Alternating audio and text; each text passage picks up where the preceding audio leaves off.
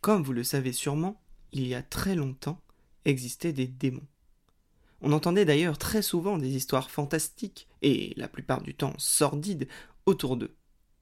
Il y avait évidemment celles sur les meurtres qu'ils avaient commis dans tel ou tel village, mais aussi celles plus mystérieuses, mes préférées, où on leur attribuait d'étranges capacités surnaturelles. Ce que l'on n'entendait jamais par contre, c'est l'origine de ces démons, ou tout simplement leur motivation. Qu'y avait-il derrière ces êtres assoiffés de sang? Par exemple, le célèbre démon rouge d'Occident, que l'on appelle aussi Akaoni Gaijin dans certaines régions. Alors, bien sûr, tout le monde connaît la légende de ce démon qui traqua et tua des centaines de personnes sur une période de seulement un an. Mais seuls quelques initiés en connaissent les véritables raisons. Et c'est bien dommage. C'est pourquoi, aujourd'hui, je vous propose de partager ce que je sais. Tout commence dans un petit village où coule le fleuve Tonegawa, au début de l'ère Meiji. Le petit Yaiko, alors seulement âgé de 8 ans, vivait seul avec son père. Et lorsqu'il sortait de chez lui, les habitants le pointaient du doigt et l'appelaient le Gaijin. Ce terme, qui le désignait comme un étranger, était dû au fait qu'il ne ressemblait pas aux autres enfants du village. Son père avait été membre de la mission Iwakura, cette mission avait pour but d'envoyer des ambassadeurs japonais dans les pays occidentaux après la longue période d'isolement du Japon. Leur objectif était d'observer et de rassembler tout un tas d'informations sur l'éducation, les technologies et les cultures des pays visités dans le but de moderniser l'archipel nippon. Le père de Yaiko faisait donc partie de ces ambassadeurs. Sauf qu'à son retour, il n'avait pas seulement ramené des notes et des comptes rendus d'observation, mais aussi un petit bébé. Considéré comme un héros de la nation, les rumeurs les plus folles avaient circulé sur cet homme. Il n'avait malheureusement jamais trouvé de femme pour se marier et avait décidé d'élever seul l'enfant, dans un petit village où il pourrait vivre paisiblement. Enfin, c'est ce qu'il pensait. Tous les matins, Yaiko sortait de chez lui et allait vers le pont qui traverse le fleuve Tonegawa. Il aimait bien regarder les marchands qui attelaient leurs carrioles ou bien contempler l'eau qui s'écoulait tranquillement. Ce moment paisible le détendait et les marchands qui avaient l'habitude de le voir l'appelaient même par son prénom et non par le gaijin. Il en profitait donc le plus possible avant l'arrivée des autres enfants du village. Au début, ils avaient éprouvé une étrange fascination pour Yaiko. Ils le suivaient partout où il allait, mais ne lui parlaient pas. Petit à petit, ils s'étaient rapprochés et avaient même établi un contact. L'un d'entre eux avait commencé à lui jeter des petits cailloux. Un autre à lui faire des grimaces. Et un autre encore a franchement l'insulter. Le tout jeune Yaiko ne comprenait pas vraiment ce que l'on attendait de lui, mais il était sûr qu'il souhaitait une réaction de sa part. Alors, pour ne pas les décevoir et répondre à leurs provocations, il avait un jour hurlé et s'était mis à les pourchasser. Il avait d'ailleurs hurlé si fort que sa tête en était devenue toute rouge. Les autres enfants ayant trouvé cela très drôle venaient depuis répéter cette scène quotidiennement. Et chaque jour, Yaiko prétendait se mettre en colère pour que commence leur jeu du chat et des souris. Dans l'absolu, il n'était pas malheureux. Après tout, il jouait avec les autres enfants. Sauf qu'un jour, quelque chose de terrible se passa. Comme tous les matins, Yaiko suivit le petit rituel en s'asseyant près du pont. Les autres enfants arrivèrent et commencèrent les grimaces, insultes, etc.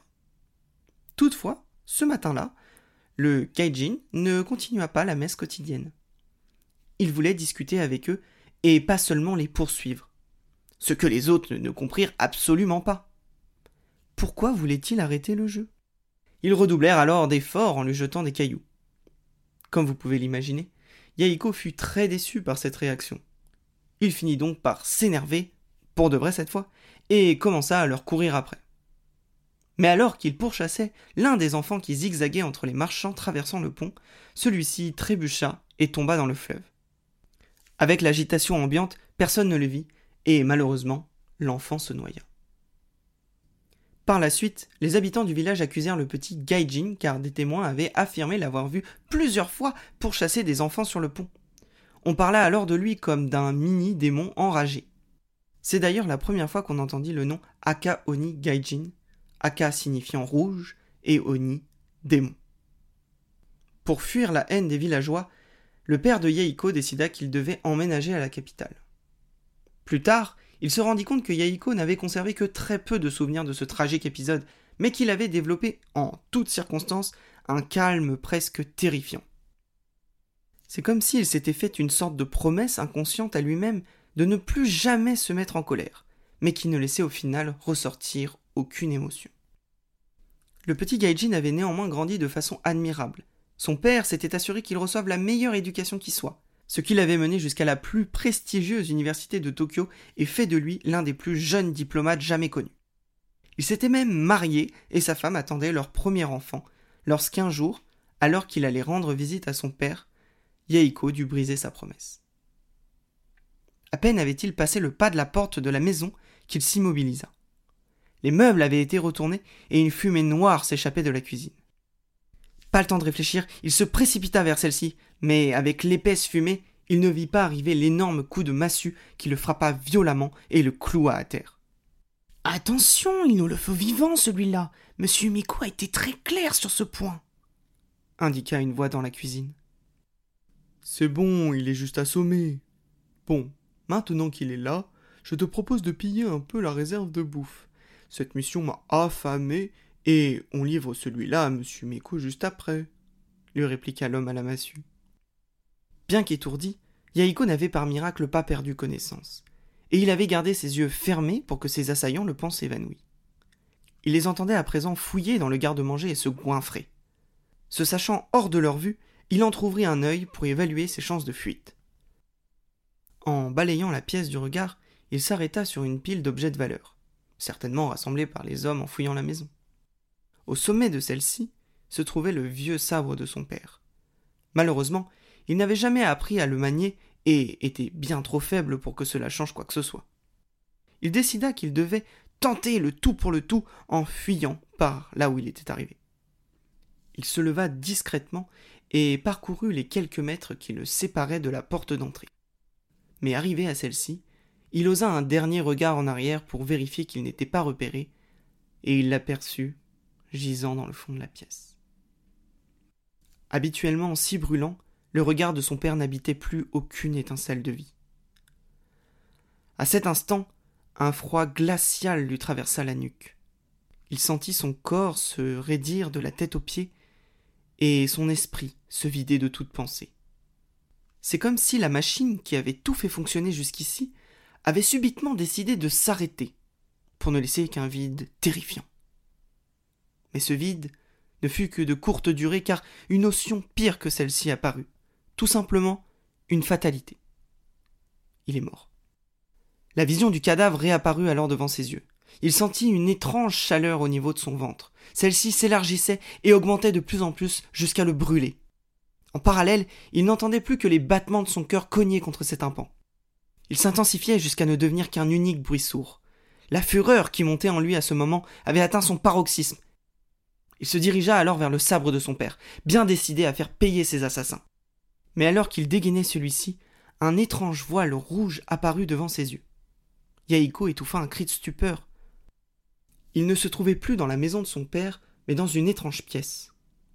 Sur le mur, à sa gauche, étaient accrochées d'étonnantes peintures illustrant des guerriers aux yeux rouges, hurlant sur des champs de bataille, et à sa droite, d'autres peintures illustrant ces mêmes guerriers, mais revenant de la guerre.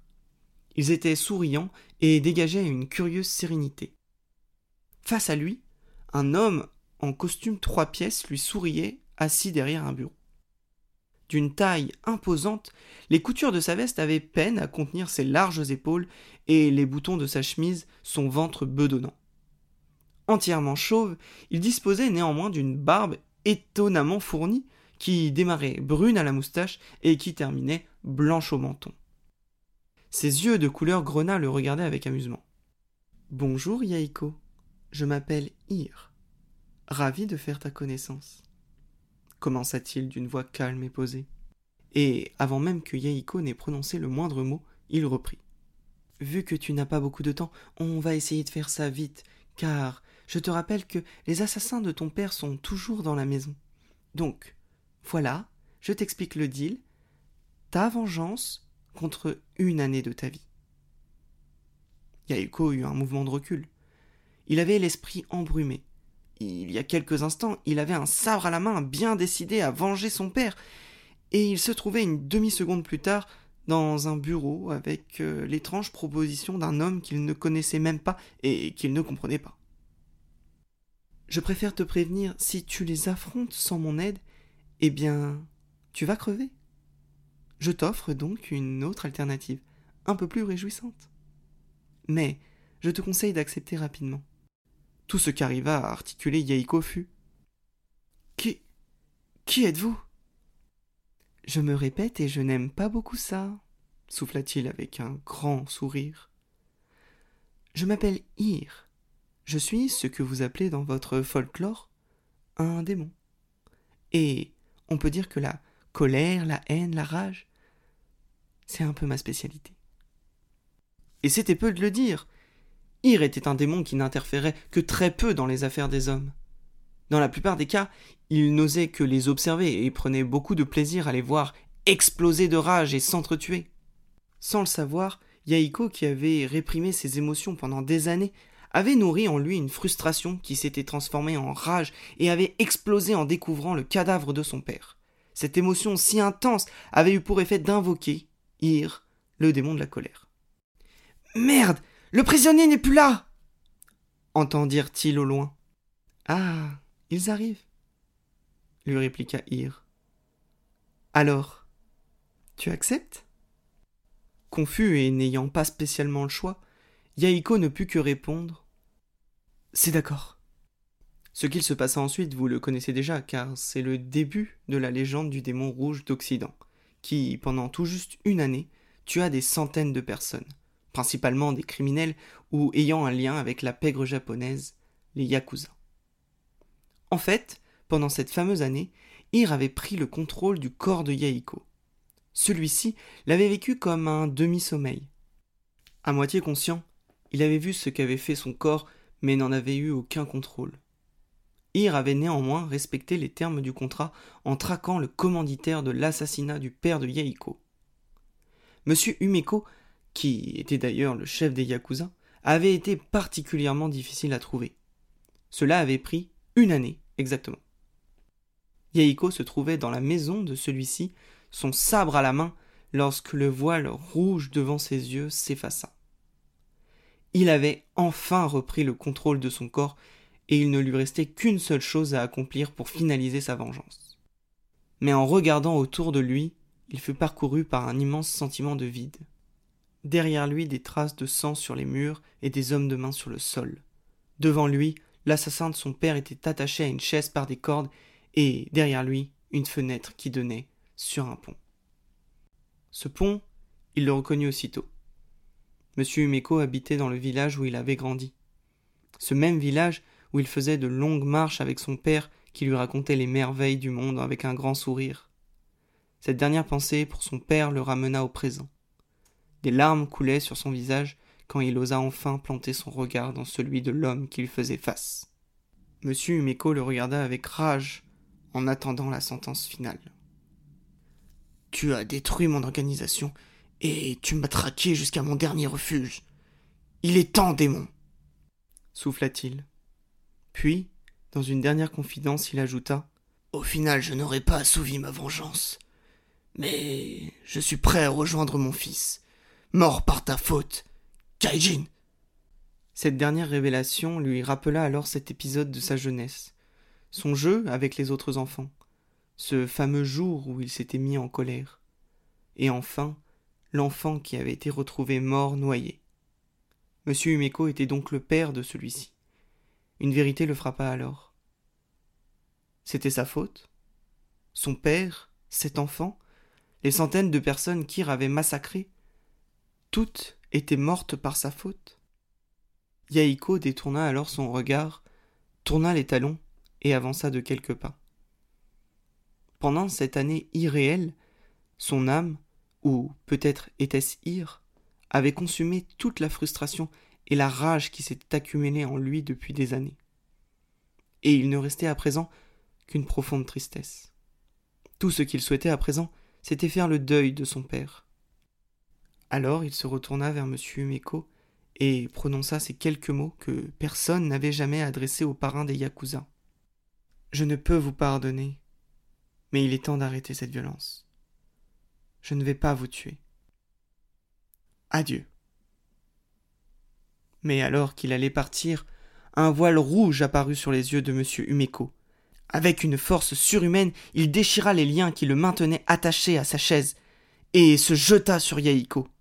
Celui-ci, dont le corps avait passé l'année à combattre, agit par réflexe et planta son sabre dans le ventre de M. Umeko.